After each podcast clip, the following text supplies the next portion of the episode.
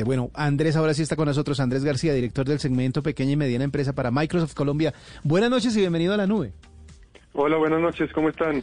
Muy, muy bien. Ustedes. Bueno, estamos haciendo algunos eh, o, contando algunas de las conclusiones de, de, este estudio que ustedes hicieron a través de, o más bien para buscar esa respuesta de las pequeñas y medianas empresas, el agilizar la productividad. Cuéntenos cómo se hizo el estudio y cuáles son los resultados más importantes. ¿Qué encontraron?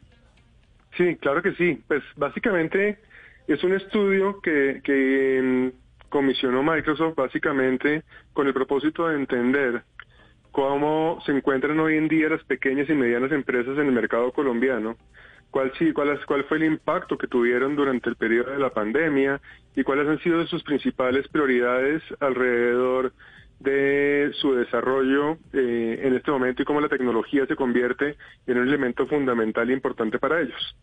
Eh, cabe, es importantísimo mencionar que, que hoy en día eh, Colombia es un país que se desarrolla, vive y su economía está soportada sobre las pequeñas y medianas empresas, el 35% del PIB y el 80% del empleo está enfocado en eso, en las pequeñas y medianas empresas.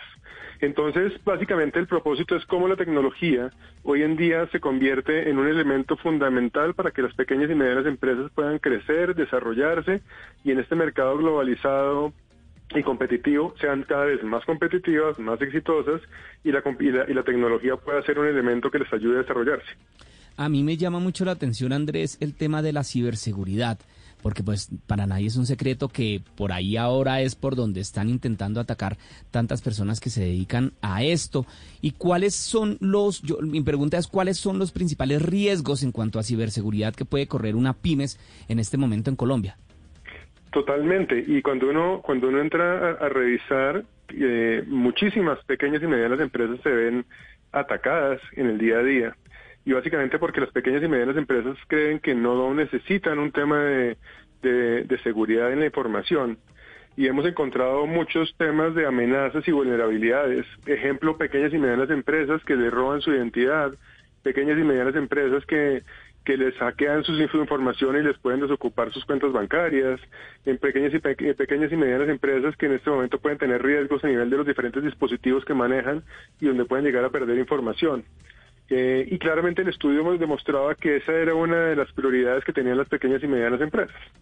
Eh, y ahí es donde, donde Microsoft, una de sus grandes prioridades hoy en día, a nivel mundial y obviamente en Colombia, es proteger a las compañías y ser un líder en, el, en, el, en, todo el tema de ciberseguridad para las medianas, pequeñas y grandes compañías. Hay riesgos alrededor del ransomware, hay riesgos alrededor de robos de identidades y toda una serie de, temas importantes. Andrés, y pues ustedes como gigante tecnológico, Microsoft ha hecho un desarrollo muy grande ya que por la pandemia, eh, justamente todas estas empresas encontraron en la tecnología el refugio, o más bien la salida, para poder eh, eh, seguir trabajando, para crear nuevos negocios, para buscar nuevos clientes. Pero obviamente el crecer depende mucho también de qué se ofrece en el mercado tecnológico para que ellos puedan usar. Ustedes, ¿qué crearon o qué tienen para ofrecerle a las pequeñas y medianas empresas para justamente eso, para crecer? Hay un concepto bien importante que es el tema de la democratización de la tecnología. Y para Microsoft es fundamental que todas las pequeñas y medianas empresas puedan utilizar la tecnología en la medida de sus necesidades. Y en esa medida lo que buscamos es que puedan tener un uso en la medida que lo necesiten, eh, pago por uso eh, y que tengan acceso a diferentes herramientas tecnológicas a nivel de productividad, a nivel de colaboración, a nivel de comunicaciones. Teams ha sido una herramienta absolutamente espectacular que las pequeñas y medianas empresas han venido utilizando de forma importante. Uno de los temas que vimos nosotros en el, estudio igualmente, eh, y lo vivimos todos, fue que con el tema de la pandemia, el contacto con los clientes cada, cada vez fue más complejo. Y entonces el tema de, de comercio electrónico o el tipo el tema de contactar a mis clientes y estar más cerca de ellos era fundamental. Y ahí es donde Teams se convierte en una herramienta muy importante eh, para, para las pequeñas y medianas empresas. Y la otra que quisiera mencionar como, como bien importante para ellas es el tema de los datos cada vez es más importante entender dónde está mi cliente, quién es mi cliente, qué necesita mi cliente. Y todo ese tema de análisis de información es un tema que las cada vez, cada día más las pequeñas y medianas empresas están adoptando. Entonces ahí hay múltiples elementos como los que estoy mencionando a nivel de poder ser más productivo, poder tener mejor contacto con mis clientes, más rápido, más efectivo, tener mi información segura y poder analizar claramente la información para poder ser más competitivo. ¿En qué sector de las pymes están haciendo ustedes mayor presencia? Me, me, refiero en las personas que tienen de pronto una pyme de venta de productos, ya sea, mm, no sé, cualquier cosa, o de pronto eh, algún otro tipo de empresa pequeña que entregue algún servicio. No, lo, lo, lo, mm, digamos que, la idea de Microsoft es que podamos ser, que seamos una compañía que llegue a todo el mercado colombiano, al millón quinientos mil compañías que hay en el mercado colombiano, sin importar en el sector que estén. Y en esa medida tenemos un análisis muy claro en cómo los beneficios y cómo las herramientas de Microsoft pueden impactar a empresas de diferentes sectores. El sector del retail o comercio, el sector de la manufactura, el sector de los servicios, el sector, eh, cualquiera de los que estamos hablando. Y otro tema que ha sido bien importante es cómo cada día más se va generando con este tema de la transformación digital todo el tema de nuevas compañías, lo que en Microsoft llamamos las compañías nativas digitales.